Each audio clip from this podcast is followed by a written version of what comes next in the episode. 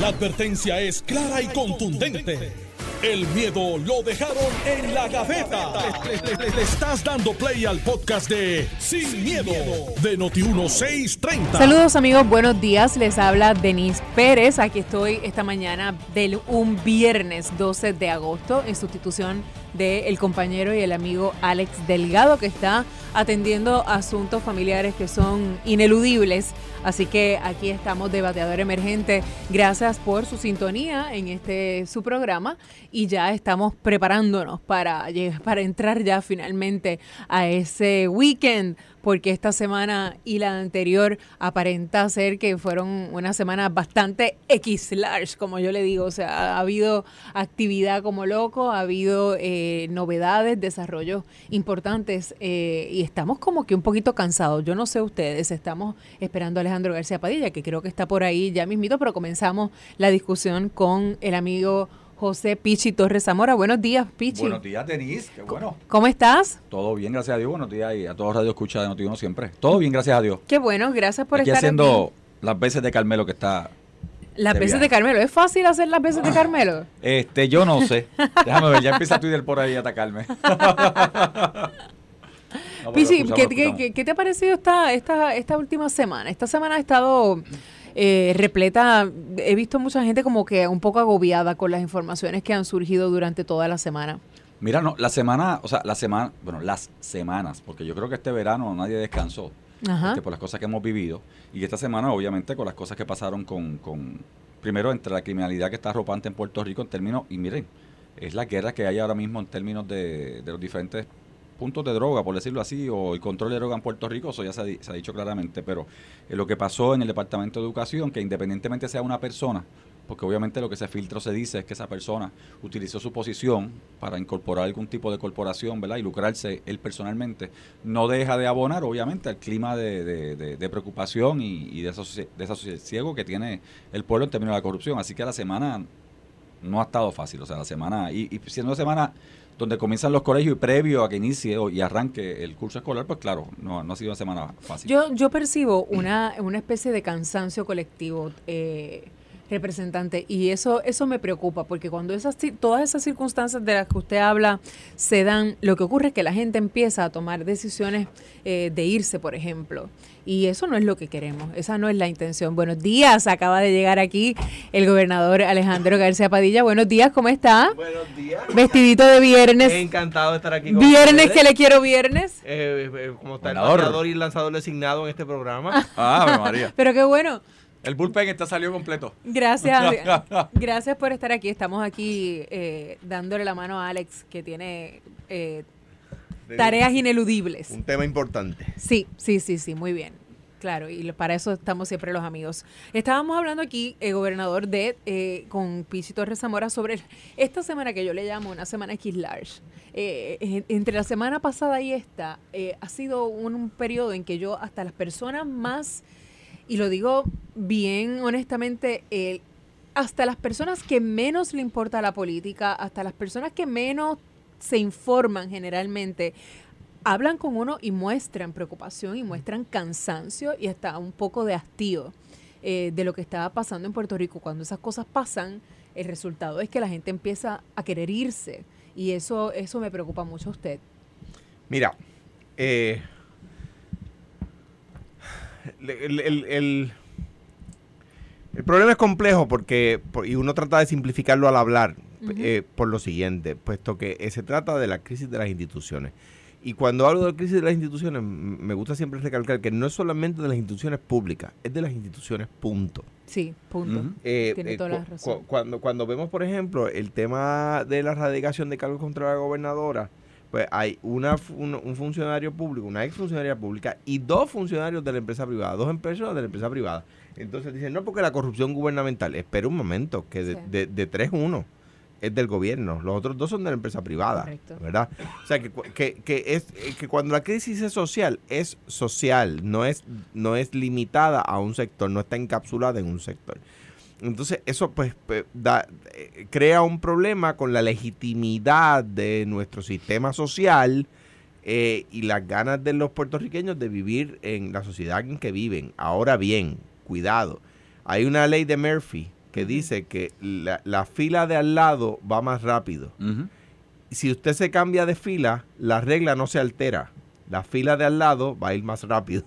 o sea que, que eh, la, la, ley de Murphy es la ley de Murphy. De nuevo, lo repito, si usted eh, la fila de al lado va más rápido, si usted cambia de fila, la fila de al lado va a ir más rápido, es decir, aquella que usted abandonó. Esa ley de Murphy yo la conozco de otra manera, pero nada. Pues, pues el, el, el, el, el tema es, la, la grama del vecino es más verde. Si usted se muda, la grama del vecino es más verde, no la suya. Ayer me entrevistaba un puertorriqueño radicado en, en, que está en Telemundo en Orlando. Y me dice, ¿qué usted le dice a los puertorriqueños que vivimos en Orlando que queremos regresar. y yo le digo, mire. Interesante, ¿qué le dice? Mire, eh, en todos los lugares hay luces y sombras. En todos los lugares hay luces y sombras. El estado de la Florida tiene sus luces. El costo de la luz es bien barato, claro, ellos tienen energía nuclear, nosotros no tenemos reactores atómicos, ¿verdad? Eh, pero el costo de la luz es más barato y eso uno dice, mano, eso es un pro. Las carreteras están en mejor condición, eso también es un pro. Ahora, yo llevo a mis hijos a la escuela en Puerto Rico sin temor de que venga un tipo con una ametralladora a matarlos a todos. En Florida no pueden decir lo mismo. Allí viven con temor. La Universidad de Puerto Rico es mejor que cualquier universidad de la Florida y más económica. O sea, la Florida no tiene una mejor universidad que la IUPI. Y son más caras todas, incluyendo las públicas. Por lo tanto, nosotros también, quizás nuestras carreteras no están en la misma condición. Nuestra luz es más cara pero, pero nuestras escuelas son más seguras. No solamente que es más cara, que es mucho más ineficiente. es más ineficiente el sistema. Es como totalmente frustrante. Exacto. Cuando, cuando eh, Pichi eh, me ha, escuchado decir que cuando estaba, teníamos la autoridad de energía eléctrica, cuando era la autoridad eléctrica, la luz se iba con frecuencia. Con Luma, la luz viene de vez en cuando.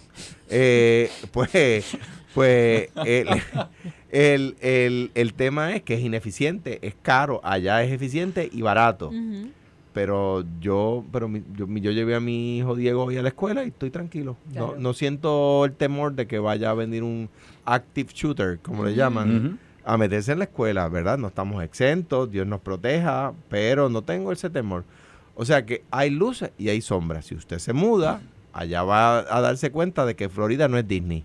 No, no. Y tiene sus luces y tiene sus sombras. Y que como en Disney hay que trabajar. Siendo yo gobernador, personas que se habían mudado a Florida, porque allá todo es mejor, las teníamos que ayudar a mudarse de vuelta a Puerto Rico porque no encontraban trabajo, no tenían dónde quedarse, vivían en un carro.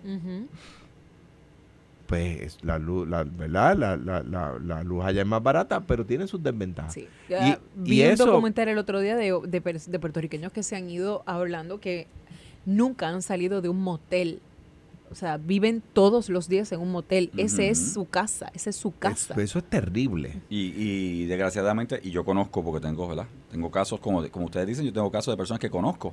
Porque lo otro es que se van, no necesariamente consiguen lo que están buscando porque vieron el patio más verde, como dice el gobernador, como dice Alejandro.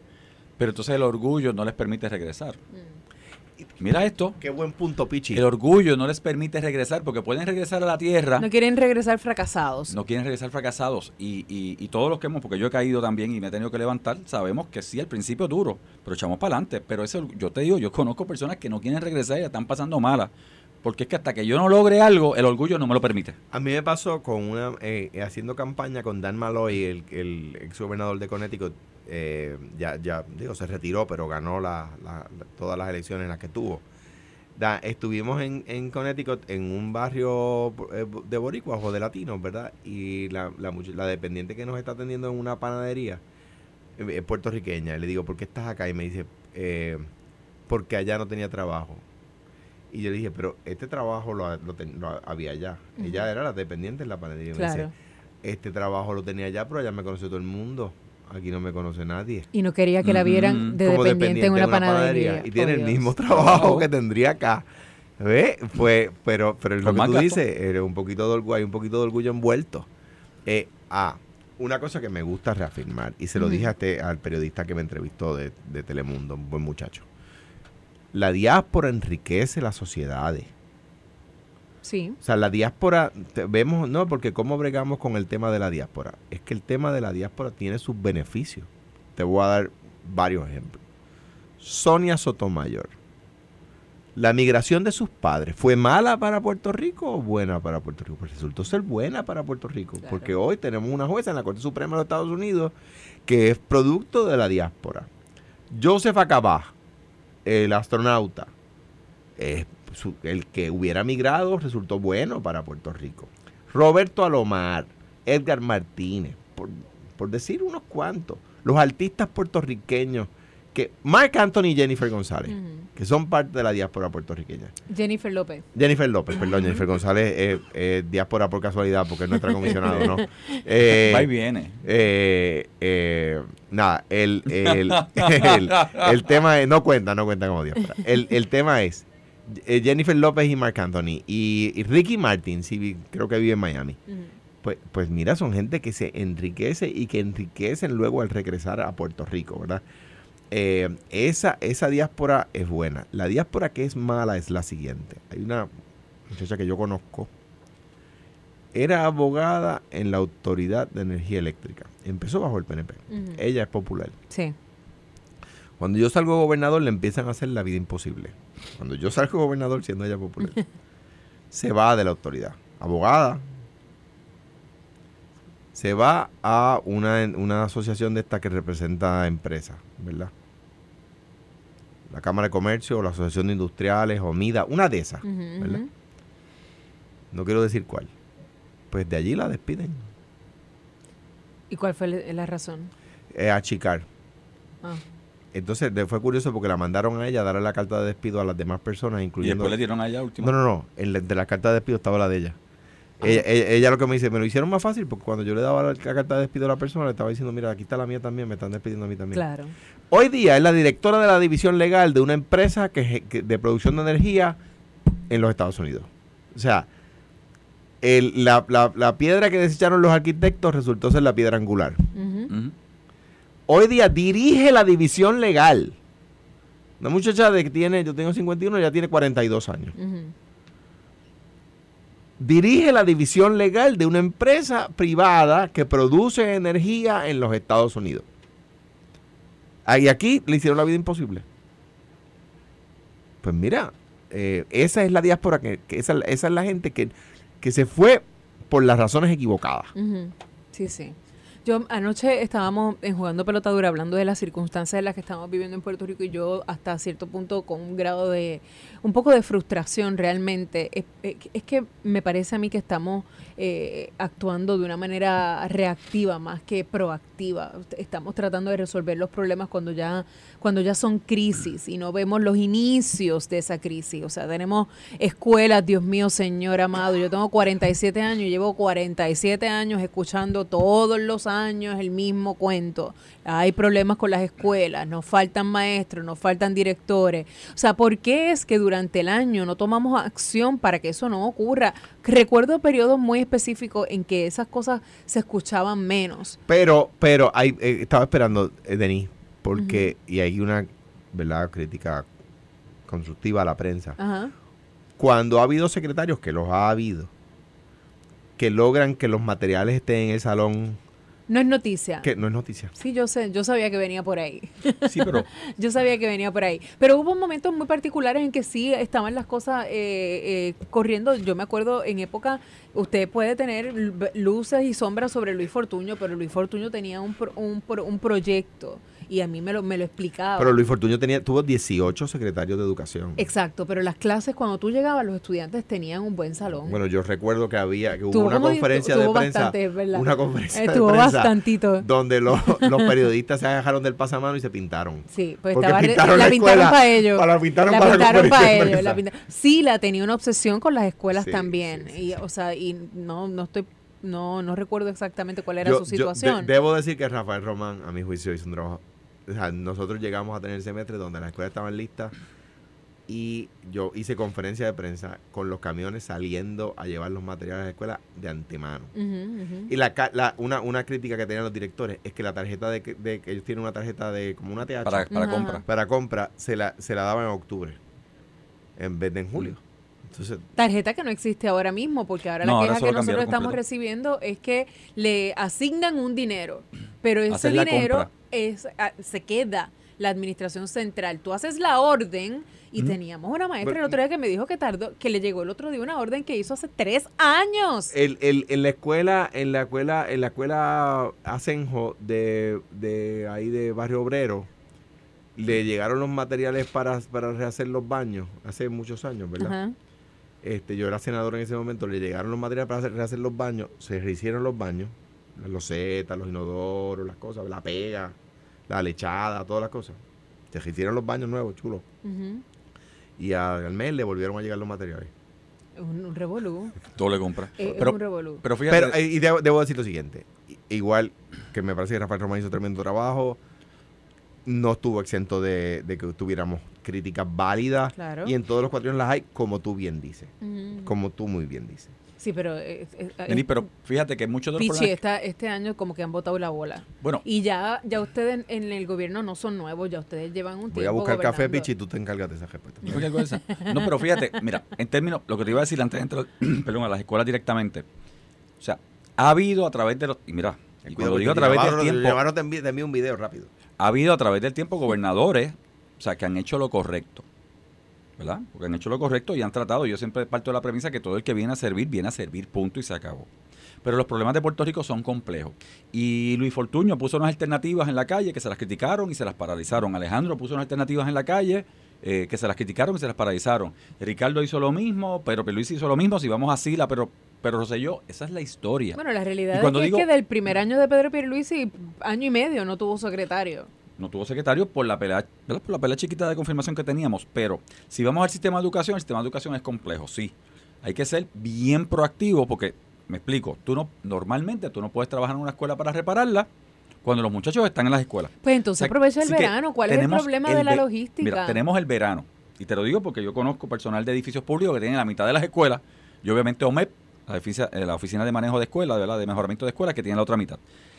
¿Qué está pasando? En este momento, ¿qué está pasando? Mira, FEMA y los federales, las agencias federales vinieron a aprobar el, MOU, el MOU, el Memorando de Entendimiento entre el Departamento de Educación y Edificios Públicos para que Edificios Públicos hiciera las cotizaciones e hiciera las reparaciones. Lo vinieron a aprobar, o sea, se lo aprobaron hace tres meses atrás.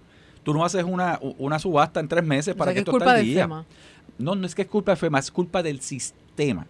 Y obviamente aprobaron un MOU que te coge por cuatro años y eso va a aligerar unas cosas ahora mismo, ¿qué estamos haciendo? Mira, este gobierno, después de los terremotos, está haciendo obviamente todo el proyecto de las columnas cortas. Eso se va a terminar en unos cuantos meses y eso se ha tenido que meter fueron los terremotos? Es que yo pero, eso, pero es que tú no puedes, espérate, pero tú no puedes meter las columnas cortas a trabajarlas con los muchachos. Así que tú tienes que dar clase por la mañana, sacar los muchachos en interlocking por la tarde, para empezar a romper entonces, para liberar esas columnas, que es el trabajo que se está haciendo. Pero, Vichy, ¿cómo, cómo, cómo, es que, ¿cómo es que las escuelas del sur oeste no fueron prioridad en ese proceso de reparación. O sea, es imposible que todavía el secretario nos esté diciendo que sí, que eh, están próximos a salir los trabajos. ¿Cuándo fueron los terremotos? O sea, vamos a empezar, ¿cuándo vamos a dejar de, responsabilizar a los fenómenos? A, antes del huracán, ¿cuál era la excusa? Es que siempre hay una excusa. Pero acuérdate que, bueno, de mi perspectiva y con la información que yo tengo, que yo vi esto desarrollándose. O sea, con las columnas cortas lo que se hizo, y es cierto, tal vez fue un error, no se le dio prioridad al sur. Lo que se hizo fue que se subastó completo y dijo, bueno, todas las escuelas que sabemos que tienen problemas, vamos a subastar esto por, por edificios, eh, por AFI, porque AFI fue el que tomó control. Y se están haciendo, en Hormiguero están haciendo, en el centro de Jayuya están haciendo, en Orocovi están haciendo, en el sur en Guánica están haciendo, o sea, se están reparando porque es el problema que tenemos como, como sociedad. Ahora, si vamos, al pro, si vamos a la médula todo, mira, como yo te decía anoche, y si volvemos otra vez a energía, Luis Fortuño dijo aquí que el gas era bueno y dijimos que no, tenemos problemas de costo energético y eso es malo. Perdóname, Luis Fortuño dijo que el gas era bueno después de haber detenido el, gasoducto de Aníbal porque decía que era combustible fósil. Y yo te puedo decir que yo, yo personalmente que llegué en el 2010 allí, dije, lo que hicieron con detener el gasoducto de Alejandro, eh, de, Aníbal Acevedo Vila es un error porque es correcto lo que se estaba haciendo. Así que y hay personas ahora que si tú le mencionas acá. se pagó una penalidad de 90 millones de dólares. Sí, los tuvo. Yo vi, la, yo vi la alineación que estaba en 85%, la recorrí completa. Así que el problema de esto es que yo siempre digo, y yo no digo que la gente son mala, pero los buenos somos los más. Y cuando hay buenas ideas, están allá afuera. Pero entonces entran dos o tres grupitos de interés en contra de esas ideas que logran entonces, obviamente logran este movimiento algún partido se le sienta o se le acurruca pensando en política, entonces paramos buenas ideas para Puerto Rico. Y eso es lo que está pasando en Puerto Rico. ASEM, vamos, lo que, lo que tú y yo discutíamos anoche en el programa de televisión, ASEM. Vamos a estar claros qué era, ¿verdad? Porque no me dio tiempo a explicarlo. Luis Fortuño en un momento dado dijo, yo creo que Alejandro también lo pensó en un momento dado. Espérate, ¿cuál es el expertise de ASEM? Curar gente, pues vamos a hacer una PP a ver si aparece alguien que como ingeniero quiera darle el mantenimiento que hacen y los edificios merecen, cambiar las calderas, tirar la tubería de los gases, tirar todo lo que hay que hacer allí en términos de ingeniería. Buscamos una compañía que se especialice en eso, que se dedique de la planta física, planta física, el edificio, todo lo que es ingeniería y que los médicos hagan lo que tienen que hacer. Pero ahora tú tienes a Mata, el director médico de allí, que tiene que estar pensando en las salas de emergencia, en las salas de operación, en los médicos, en el personal, en el pago, más tiene que pensar que el tubo de la esquina que tira gas este, y que tira vapor se explotó y tengo que arreglarlo porque esa caldera no puede fallar, porque tengo que esterilizar más abajo las autoclaves, los materiales que utilizo para operar. ¿Ves? Y ese no es el expertise de él, tiene que ser a él mantener la facilidad médica, mientras alguien, que yo creo, ¿verdad? Podría ser la parte de ingeniería. ¿Qué dijeron? Y no digo Alejandro porque ese no fue, recuerdo como hoy en el 2012, no fue, no fue tema de, campaña de Alejandro como candidato, fue tema de algunos que estaban en contra de las APP y pidieron decir, esos malos, son malos, son malos. Sí, pero eso pasó, porque yo estaba, me acuerdo como ahora, yo estaba a favor y dirigiendo la comisión. Eso pasó. ¿Qué tenemos ahora? Mira, 10 años después tenemos, tenemos... tenemos a Luma. Bueno, espérate, pero no me traigas a Luma por los pelos, espérate, tenemos a SEM. Es que, se, fue la luz el otro día cayendo, Luma allí. Pues se está cayendo. Bueno se, está, bueno, se fue la luz allí, vino un compañero mío que quiero y aprecio, popular, y dijo, no, si eso con un generador que conecten a la pared lo, resuelven. No, eso no es así. O sea, hay otras cosas.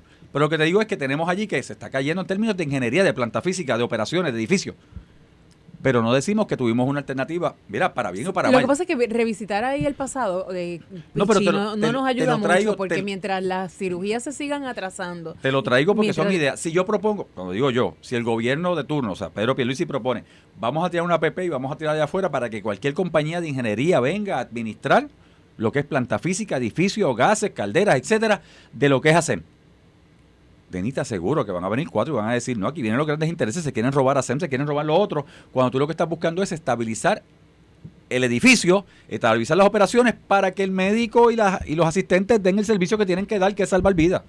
Eso es lo que te digo, o sea, siempre hay un grupo de interés que se opone a todo por oponerse a todo. No sé, pero el, gobierno, pues, el gobierno que se ponga sus pantalones y no se... Ah, pero si te pone, espérate, pero si te opone, si, si, si se ponen los pantalones, mira lo que te voy a decir y lo miramos históricamente y Alejandro le pasó como gobernador. Si te pones los pantalones porque tú como gobernador entiendes que es la buena alternativa, alternativa correcta y voy para adelante. Pero es que el gobernador cuando quiso insistir en Luma lo hizo a toda costa y no hubo quien lo detuviera. ¿Por qué no hacemos lo mismo y mostramos la misma efusividad, entusiasmo en salvar al centro médico que tiene función de salvar vidas? Vidas. Alguien se va a oponer, alguien se va a poner, mira, se pusieron a Luma, yo, yo le dije a Luma, cámbiale el nombre, cámbiale los colores, porque Luma es una mala palabra en Puerto Rico. Pero mira, si, si encontramos, o sea, sube el precio del petróleo, la guerra de Ucrania, bla, bla, bla, no está en nuestro control, encontramos 225 millones de pesos en el fondo y vamos a darle, vamos a pagarle a Luma lo que el gobierno le debe para que Luma no tenga que subir la luz. En vez, de, en vez de exigirle al gobierno que pague. Por exacto, en vez de exigirle al gobierno que pague fondos que están presupuestados. Y porque si fuera prioridad, ¿por qué no cogemos esos 225 millones de pesos y se los metemos al centro médico y le pagamos a los técnicos de sala, etcétera? Si fuera prioridad, pero no lo es. Bueno, no es que no lo sea. Oye, eso es prioridad. Estoy seguro para el gobernador Pierluisi es prioridad. Ahora seguro, bien. Claro. Ahora bien. El problema es que aquí todo es prioridad. Entonces, cuando todo es prioridad, nada es prioridad. Cuando, usted prioriza algo... no puedes tener 500 prioridades. Pues claro que no. Cuando usted prioriza algo, por definición, eso va sobre las demás cosas. Y las demás cosas ceden ante eso. Ah, no, pues si usted mañana dice que la salud es prioridad, entonces le van a preguntar, ¿eso quiere decir cuáles son sus prioridades? Pues salud, educación y seguridad, por decir algo, ¿verdad? Típico, típico eh, argumento de, un candidato, ¿verdad? Salud, educación y seguridad. Ah, pues fenomenal. Mire, le pregunto, ¿las condiciones de las carreteras no son prioridad para usted? Ah, bueno, sí, también. O sea que son salud, educación, seguridad y la carretera. Exacto, muy bien dicho. Ah, ok. Mire, y para usted la agricultura no es prioridad. Claro que es prioridad. Ah, o sea que es seguridad, salud, educación y carretera y, agricultura. Claro, sí. Mire, y la fábrica. Claro que son prioridad. Ah, pues eh, salud, educación, seguridad, agricultura y la fábrica. Ya llevamos entonces, ocho. Entonces, pues así, pues nada es prioridad. Vamos, vamos a, una breve pausa, regresamos en breve sin miedo y vamos a hablar cuando regresemos de este revoluje en el crimen y yo no sé, pelea ahí y, y, eh, supuesta eh, amenaza y además del asunto de la Procuraduría, de la Procuraduría de la Mujer, que el PNP parece que su lado conservador se ha unido en contra totalmente de las posibilidades de Zoela Boy. Gracias eh, por su sintonía, amigos. Regresamos en breve en, a Sin Miedo. Estás escuchando el podcast de Sin, Miedo, de Noti1630. Saludos amigos, les habla Denis Pérez en sustitución del amigo Alex Delgado, que ya el lunes eh, se regresa con nosotros aquí a Sin Miedo y estoy con el, el gobernador Alejandro García Padilla y con el representante Pichi Torres Zamora. Tenemos... Eh, y con Mente Maestra, que lo veo que está gozando hoy. Muy bien, me encanta. Yo no sé por qué lo veo tan contento, pero señores, Mente Maestra está al otro lado de la cabina, pero está bien contento. No lo metas en lío. Ay, perdón. No, no, es que tiene gente aprendiendo y eso es bueno y, es lindo siempre. Miren, ¿qué es lo que está? O sea, que, que cada vez que, volviendo a los temas que son cíclicos y que hasta cierto punto son desesperantes para uno, el tema este de la Procuraduría de las Mujeres siempre es un tema, caramba, que sí, que, que podría ser tan tan bueno para aprender cosas, ¿verdad? En el, en el camino. Y todo lo que lo usamos es para, para, para sacar todos nuestros prejuicios a, a, correr. Eh, Tomás Rivera Schatz ya había dicho en un inicio, desde que empezó a mencionarse el nombre de eh, Boy, aunque no lo dijo con nombre, pero ustedes saben que evidentemente se refería a él, que no empezaran en la fortaleza, estar haciendo esos movimientos, eh, porque la gente que en un pasado no había dado paso a perspectiva de género, etcétera, no lo iba a hacer en esta ocasión. Hoy aquí en Notiuno eh, en la mañana escuché al representante Johnny Méndez mucho más directo y diciendo las razones por las cuales no quiere a Zoela Boy, en, y una de ellas era primero que era activista y segundo que eh, una vez salió de las posiciones electivas en el PNP, se convirtió en una crítica del partido. Eso, eso eh, descarta a Zoela Boy. Vamos otra vez a empezar a discutir los valores de todo, o sea, eh, y este mensaje que también nos envían hoy, que Educación ha dejado atrás la discusión de la perspectiva de género, ¿qué es lo que pasa? Que no podemos desvincular una cosa de la otra y tener una procuradora de la mujer como la gente se la merece. El PNP es un gobierno conservador. Eso es. Entonces, John, Johnny Méndez, verdad que es una buena persona, yo lo conozco, pero ellos quisieran una procuradora de la mujer que defienda a los hombres. Y lo lamento, la Procuraduría de la Mujer se creó porque hay desigualdad, porque hay discrimen, porque hay machismo, porque hay misoginia, porque la mujer ha estado reprimida por siglos. Y, ah, no, que ya, que ya dejen de pelear, que ya, que ya alcanzaron. No, mire, para que sepan, en los Estados Unidos, como decía, creo que decía ayer aquí mismo en el programa, los Estados Unidos que se jactan de ser los líderes del mundo libre, la mujer lleva votando menos de 100 años. O sea, hay gente viva. Hay gente viva que ya había nacido cuando la, cuando, la mujer no votaba. Hay gente que recuerda cuando las mujeres no podían votar. Y esa, esa lucha es continua, esa lucha no cesa.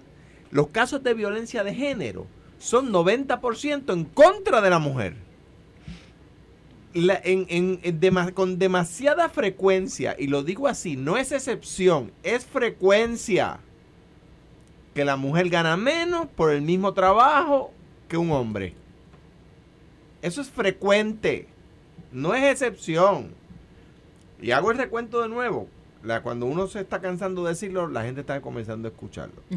Rafael Hernández Colón crea la Oficina de Asuntos de la Mujer en el 1985. Era una de sus promesas de campaña de la elección del 84.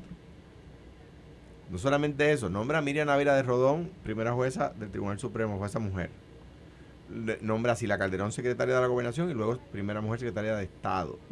Nombra a a Carmen Sonia Saya a dirigir el Departamento de Servicios contra la Adicción. Norma a Mercedes Otero de Ramos a dirigir, la primera mujer dirigiendo corrección. Y así un montón de plazas que eran tradicionalmente de hombres, empiezan a nombrar mujeres, ¿verdad? Un poco para romper esquemas. Luego Sila Calderón, que se convirtió en la segunda mujer alcaldesa de San Juan después de Doña Fela, se convierte en la primera mujer gobernadora y crea, convierte la Oficina de Asuntos de la Mujer en la, en la, en la Procuraduría de la Mujer. Y nombra a una mujer que no es popular que no era, falleció, Dios María la Dolores Fernós. María Dolores Fernós, no es popular, a dirigir la oficina, la Procuraduría de la Mujer. ¿Qué hizo el PNP? Se metió allí como unos turbas a romper la puerta porque querían poner la bandera de los Estados Unidos en la, en la, en la recepción. Mm, como dice la ley. Un montón de hombres, un montón de hombres macharranes, bendito de Carlos que era quien quiero, ¿verdad? Y a quien le tengo en alta estima, ¿verdad? Estoy seguro que... En ese momento tenía una disyuntiva tremenda, era el partido del, era presidente del partido, así que sí, era... y es una persona a quien quiero y no, Dios me libre de, ¿verdad? De lanzar sobre, sobre, sobre él porque es una persona buena. Eh, Carlos Ignacio Pesquera y le envío un abrazo. A los demás eh, no. Y con él en una tengo una, una particular deuda personal de agradecimiento que algún día diré públicamente. Eh, y no es profesional. Sea, mi deuda no es profesional. Pues, entonces, ¿qué, qué después de María Dolores Ferno, ¿quién es la procuradora de la mujer que nombra el PNP? Wanda Vázquez. Bingo. Entonces, eh, de, repente las entidades que defienden a la mujer empiezan a luchar contra la Procuraduría de la Mujer, que se supone que es su aliada. Ah, entonces, ahora, mire, yo David Chafee PNP, yo lo nombré a presidir la Junta del Banco Bueno del Fomento. Gracias a la gestión de él, de Javier Ferrer, de Melba Cote, de Juan Zaragoza, etcétera, hoy pagamos menos deuda. Y Víctor Suárez. Nombré a Vance Thomas al ser, secretario del Trabajo, independentista Pipiolo. By the way, el PIB le votó en contra en la confirmación a Vance Thomas. O sea, uno nombra gente de otros partidos. Por lo tanto, no se extrañe usted si yo defiendo a capa y espada el nombramiento de Zoela Boy si se hiciera para Procuraduría de la Mujer porque independientemente de que no es de mi partido, como tampoco lo era María Dolores Fernó, sin que yo esté tratando de hacer un juicio valorativo, comparativo de una y otra, claro. es una mujer que iría allí a defender los derechos de la mujer y a validar, a que se hacer que se reconozcan los derechos de la mujer. Ah, no. Ahora yo veo, el PNP quiere, o sea, no no el gobernador, estoy seguro que el gobernador la nombraría, los, legisladores del PNP quieren que el gobernador nombre una procuradura de la mujer que defienda los derechos de los hombres. Pues eso es inaudito. Bueno, y que tenga también las definiciones tradicionales de familia, que también es, es, como un chantaje, pienso yo, un chantaje a las convicciones de cada cual. Yo, yo veo esto un poquito más allá y me explico. O sea, y yo soy de los que cree que la procuradora mujer está para allí, para, o sea, la procuraduría está para defender a la mujer. Punto. Y los derechos de la mujer. A veces nos concentramos en la ley 54 y los problemas de ley 54, ¿verdad? Y que tenemos allá, pero son muchas las cosas que se tienen que defender en términos de lo que es la mujer puertorriqueña. Vamos a empezar por ahí. Pero el problema que yo tengo es, y yo lo dije, creo que lo dije aquí en este programa en un momento dado, cuando el caso de, cuando se, eliminó, ¿verdad? Este, por el Tribunal Supremo de Estados, Unidos, de Estados Unidos el derecho al aborto, en términos, ¿verdad? De, este, de jurisprudencia, y se lo pasó entonces a los estados que en Puerto Rico como en todos los estados, vamos a empezar entonces en esto de conservadores y liberales. Las luchas conservadores liberales, conservadores liberales, conservadores liberales. Y si Puerto Rico es un pueblo sumamente conservador. Pichi, el PNP se está quedando atrás. No, no, no, pero mira lo que te voy a decir. lo que pasa es que. Yo los veo como retrocediendo tanto. Puerto Rico es conservador. Insistiendo tanto en esos valores conservadores. Y Puerto, Rico, es, Puerto Rico es muchas cosas. Sí, sí, pero espérate, déjame establecerte dónde estamos. O sea, Puerto Rico es conservador. Yo sí. Yo no sé eso. Para mí, Puerto Rico es conservador. ¿Dice pero, quién? Pero. ¿Dice quién? Alguna. Bueno, eso, es lo que yo veo allá afuera. Lo que yo percibo. Pero hay personas que entienden que la Procuraduría, esta vacante que se ha creado esta semana, es el primer token de la, de la lucha entre conservadores y liberales. Mira por dónde voy. Y en un pueblo eminentemente conservador, mira cómo yo lo veo, porque para mí, eso es lo que yo veo allá afuera, que somos más conservadores que otra cosa, tener una persona liberal en la Procuraduría de las Mujeres no es malo. Porque a mí me enseñaron en gerencia que no todo el mundo puede pensar como yo pienso. Yo tengo que escuchar para poder, obviamente, hacer cambios proactivos. Y yo tengo que tener a mi lado, gerencialmente hablando, personas que no piensen como yo para que me hagan visualizar otras alternativas. ¿Usted, ¿usted votaría por SOE? Mira, yo, yo votaría por SOE. Okay. SOE fue mi compañera candidata al Senado. Yo, éramos pareja por acumulación. ¿Tú corrías? Yo, corría para la Cámara por acumulación. SOE, que ella acumulaba. Que ella acumulaba. Así que compartimos una campaña completa en el 2016, la conozco antes de eso como abogada. O sea, ¿a que Zoe habla claro? Sí. ¿A que no coincidimos en unas cosas? Claro. Yo no creo necesariamente en el aborto y siempre lo he dicho, yo no creo en el aborto. Y cuando estaba la jurisprudencia lo respetaba por ley, Y siempre dije, y si una dama que estuviera conmigo me va a decir que va a abortar, yo le pediría que no va a abortar y me dejara el niño. Mira, pero no le, puedes Pero no le podía imponer porque ella tiene, o sea, es su cuerpo. Siempre lo dije, lo he dicho, estoy para récord. Yo nunca he mentido. Y con Zoe, claro, mira, hasta la. Yo, hay gente que habla de perspectiva de género. Y yo digo, y yo hablo de equidad, porque todos somos iguales ante el Señor. Y todos merecemos respeto, no importa qué. Es que la perspectiva de género no es. Pero. No es eso. Y te entiendo. No, no, yo, sé que la, yo sé que la perspectiva de género no es eso. Y cuando tú y yo hablamos de eso, es lo que mucha gente ha querido implantar allí, que es, eh, eh, eh, es llevar y adoctrinar gente, es meterle la cabeza a los niños una cosa. Yo sé que eso no es perspectiva de género, es más que si tú vas a lo que es la definición de perspectiva de género, no. Pero en Puerto Rico, en Puerto Rico, ciertos sectores han llevado una definición incorrecta. Así que yo hablo de equidad. Porque todos somos iguales ante el Señor, se acabó. Ya, al paso que vamos, vamos a tener un interinato otra vez de no sé cuántos meses. Se quedará Madeline. Eh, bueno, y posiblemente se quede todo el cuatrienio interina. Sí. Porque de repente, y, con y lo que me duele, porque la Cámara no confirma a la procuradora, pero lo que me duele es que porque alguien tiró el nombre de una persona a correr, ya pasaron revistas, ya votaron, ya hay números y votación y ya la, ya la descalificaron. Y viene la próxima sin llegar y sentarse allí, sin tener la, oportunidad de ir a esos senadores a buscar los votos, sí o no, y que se vote correctamente, me la descalifican, la destruyen, a la que sea. El mismo partido que estuvo dispuesto a confirmarla como secretaria de corrección, no está dispuesta a confirmarla como secretaria de la gobernación, como secretaria de procuradora de la mujer o sea, como procuradora de la mujer. No, no, pues no entiendo.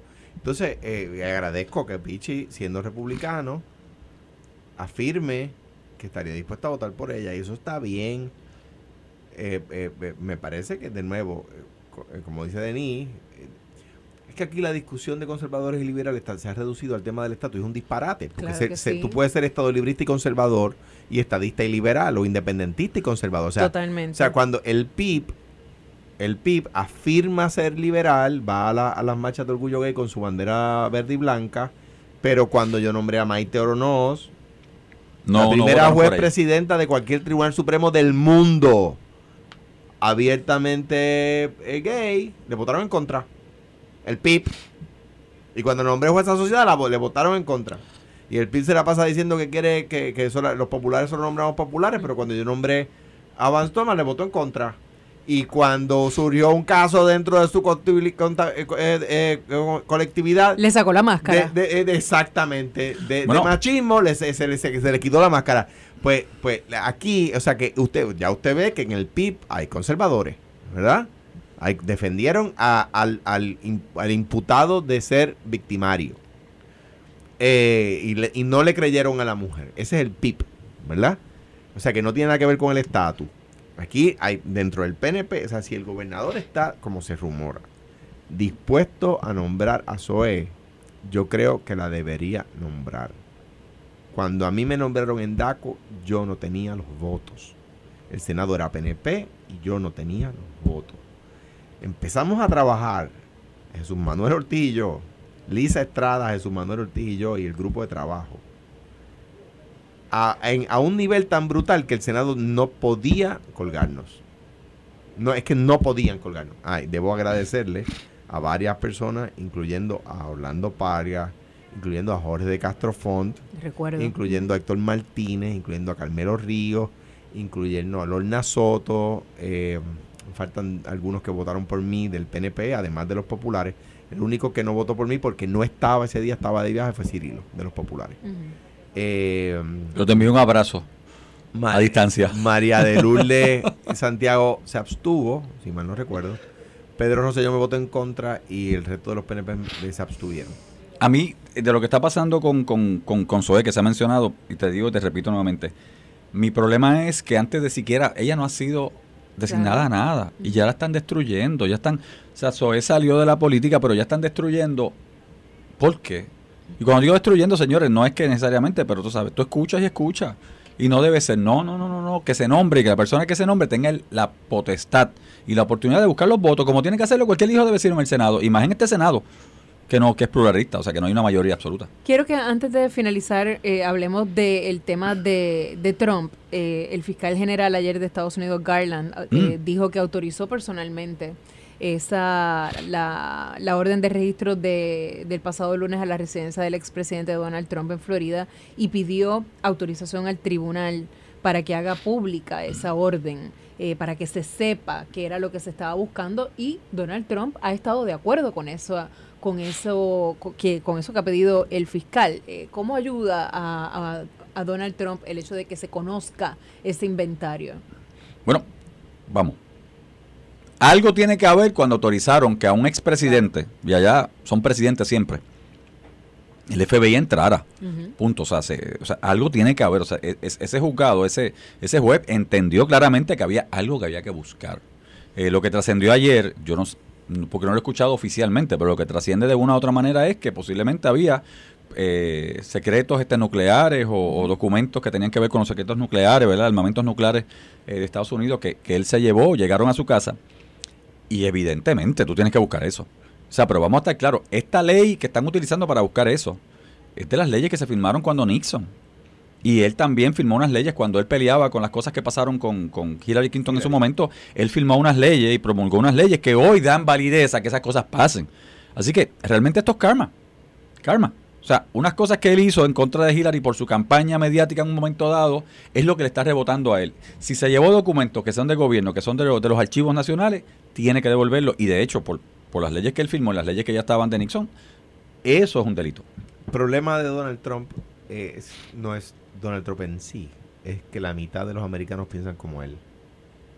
Ese es el problema. Bueno, de ahí surgen todas esas amenazas que ayer eh, han proliferado a oficinas del FBI en, los estados.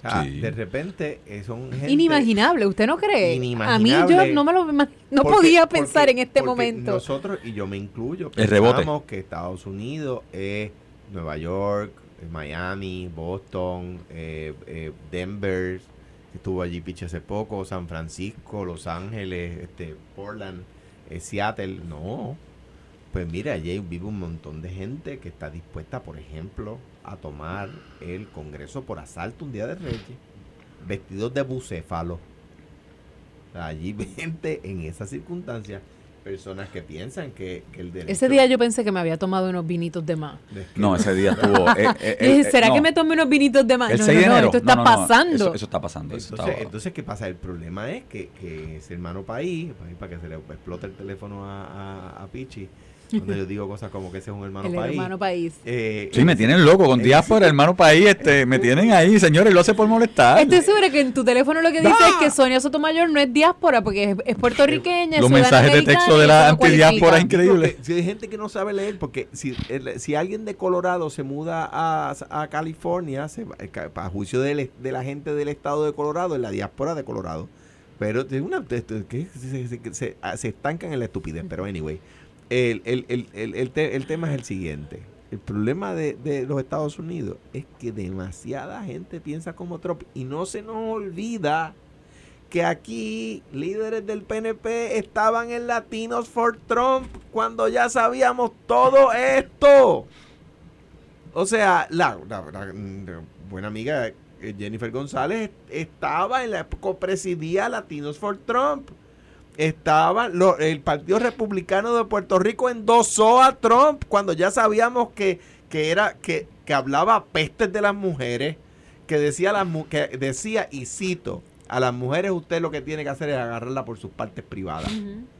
Y no, y no decía y no decía partes privadas. Decía la, palabrita. Entonces, eh, a esa persona, el Partido Republicano de Puerto Rico y los republicanos de Puerto Rico lo endosaron y lo Por eso yo soy demócrata ahora. Por eso tú eres demócrata ahora. Ya está bien dicho, bienvenido. Las noticias rompen en Noti1. Pichi Torres Zamora se cambia al Partido Demócrata. Bienvenido. No, pero yo soy delegado, yo era uno de los tuyos, soy delegado de Bayamón. Mira, pero esto es rebote. Yo no entendí una persona. Este... a Carmelo que, que sí, fue el cambio porque Carmelo está hecho un republicano. A veces parece republicano. pero esto es rebote. Ustedes ni se entienden. No, son chistes internos. Sí, sí. Mira, pero era como, ¿cómo tú puedes pensar que un Trump con esa mentalidad pues llega a la presidencia después de que tenemos el primer presidente negro, Barack Obama. Y como me decía una persona, este, ¿verdad? un profesor de derecho, me decía, eso es el rebote. o sea, después de que entendimos que habíamos llegado a un punto de liberalidad y de apertura en Estados Unidos con el presidente negro, el primer presidente negro, etcétera, etcétera, entonces viene el rebote, que es que aquellos que estuvieron en contra hacen todo lo posible por tomar control otra vez. y ahí es que viene entonces los redneck y, viene Trump. Uniéndolo al tema anterior. Y es como dice Pichey Rebotes. La primera carta de educación con perspectiva de género la firma Rafael Román, siendo yo gobernador, ¿verdad? De todo, para que la gente lo sepa, de todo lo que a mí se me criticó en mi gobierno, que había cosas criticables, oye, cometí errores, ninguno a propósito, pero sí cometí errores, ¿verdad? O sea, que había cosas criticables. De todas las cosas que hice, que usted que me escucha puede pensar que estuvieron mal, la única que han derogado es la Carta de Educación con Perspectiva de Género en las escuelas. Y de hecho chantajearon a Julia Kelleher con su nombramiento para con ese tema en específico. Que si no se comprometía a derogarla, no la confirmaban. Correcto. Entonces, ven acá, pero... si no te acuerdas que suspendieron la vista, la, la suspendieron por un rato, hicieron llamadas de fortaleza y entonces ella se comprometió y entonces sí, la confirmaron el mismo día. Sí. Eh, así que el PNP como que no supera estos temas. La, la, la, crudita, me la criticaron, pero la están cobrando. Y no, y no comprometía bonos. No comprometía bonos, no. Eh, ¿Qué más? De todo lo que me criticaron, decían que eran 99 impuestos, para empezar un embuste. Pero ¿cuántos han derogado? Ninguno. Ah, le pusieron impuesto al sol. No, no eran 99 impuestos. No, porque, por ejemplo, ellos decían que, ellos, decían que si subía la luz era un impuesto. Pero ahora sube la luz y es culpa del peso del petróleo. Igual que cuando yo era gobernador. Del mercado, es culpa del mercado. Y si subió el agua, porque, porque, ¿cómo se llamaba el director de acueducto? Este... el señor Delgado, buena gente, este, me da vergüenza. ¿De, su, ¿De su administración? Eh, que estuvo con Aníbal y luego con, con Fortuño. Y luego con Jorge Rodríguez, ¿no? No, Jorge Rodríguez no, este, Jorge, ah, José Ortiz. José Ortiz, José Ortiz. a quien le dio un abrazo. José Ortiz pacta con el banco un aumento en febrero, de febrero de 2013 entonces me lo ponen como momento mío y que eso era un impuesto. Sí, pero tú sabes que los 100 días de gobierno tuyo fueron espectaculares, ¿te acuerdas? No, no, que te digo. ¿Te acuerdas de los billboards y todo aquello? Ahí me puse, se me puso pelo blanco ahí. En los primeros 100 días. fue ahí, fue ahí. Ahí se me puso pelo blanco. Alejandro gobernador y, yo secretario acá al otro lado. Sí, Pero teníamos excelente, ¿te acuerdas? Siempre. excelente relación. Bueno, yo me alegro mucho de haber estado compartiendo con ustedes hoy, esta mañana. No lo, a Pichi lo había visto anoche en jugando pelotadura, eh, pero al gobernador no lo veía hace un tiempo. Gracias por estar eh, aquí. gracias a ti siempre, un privilegio.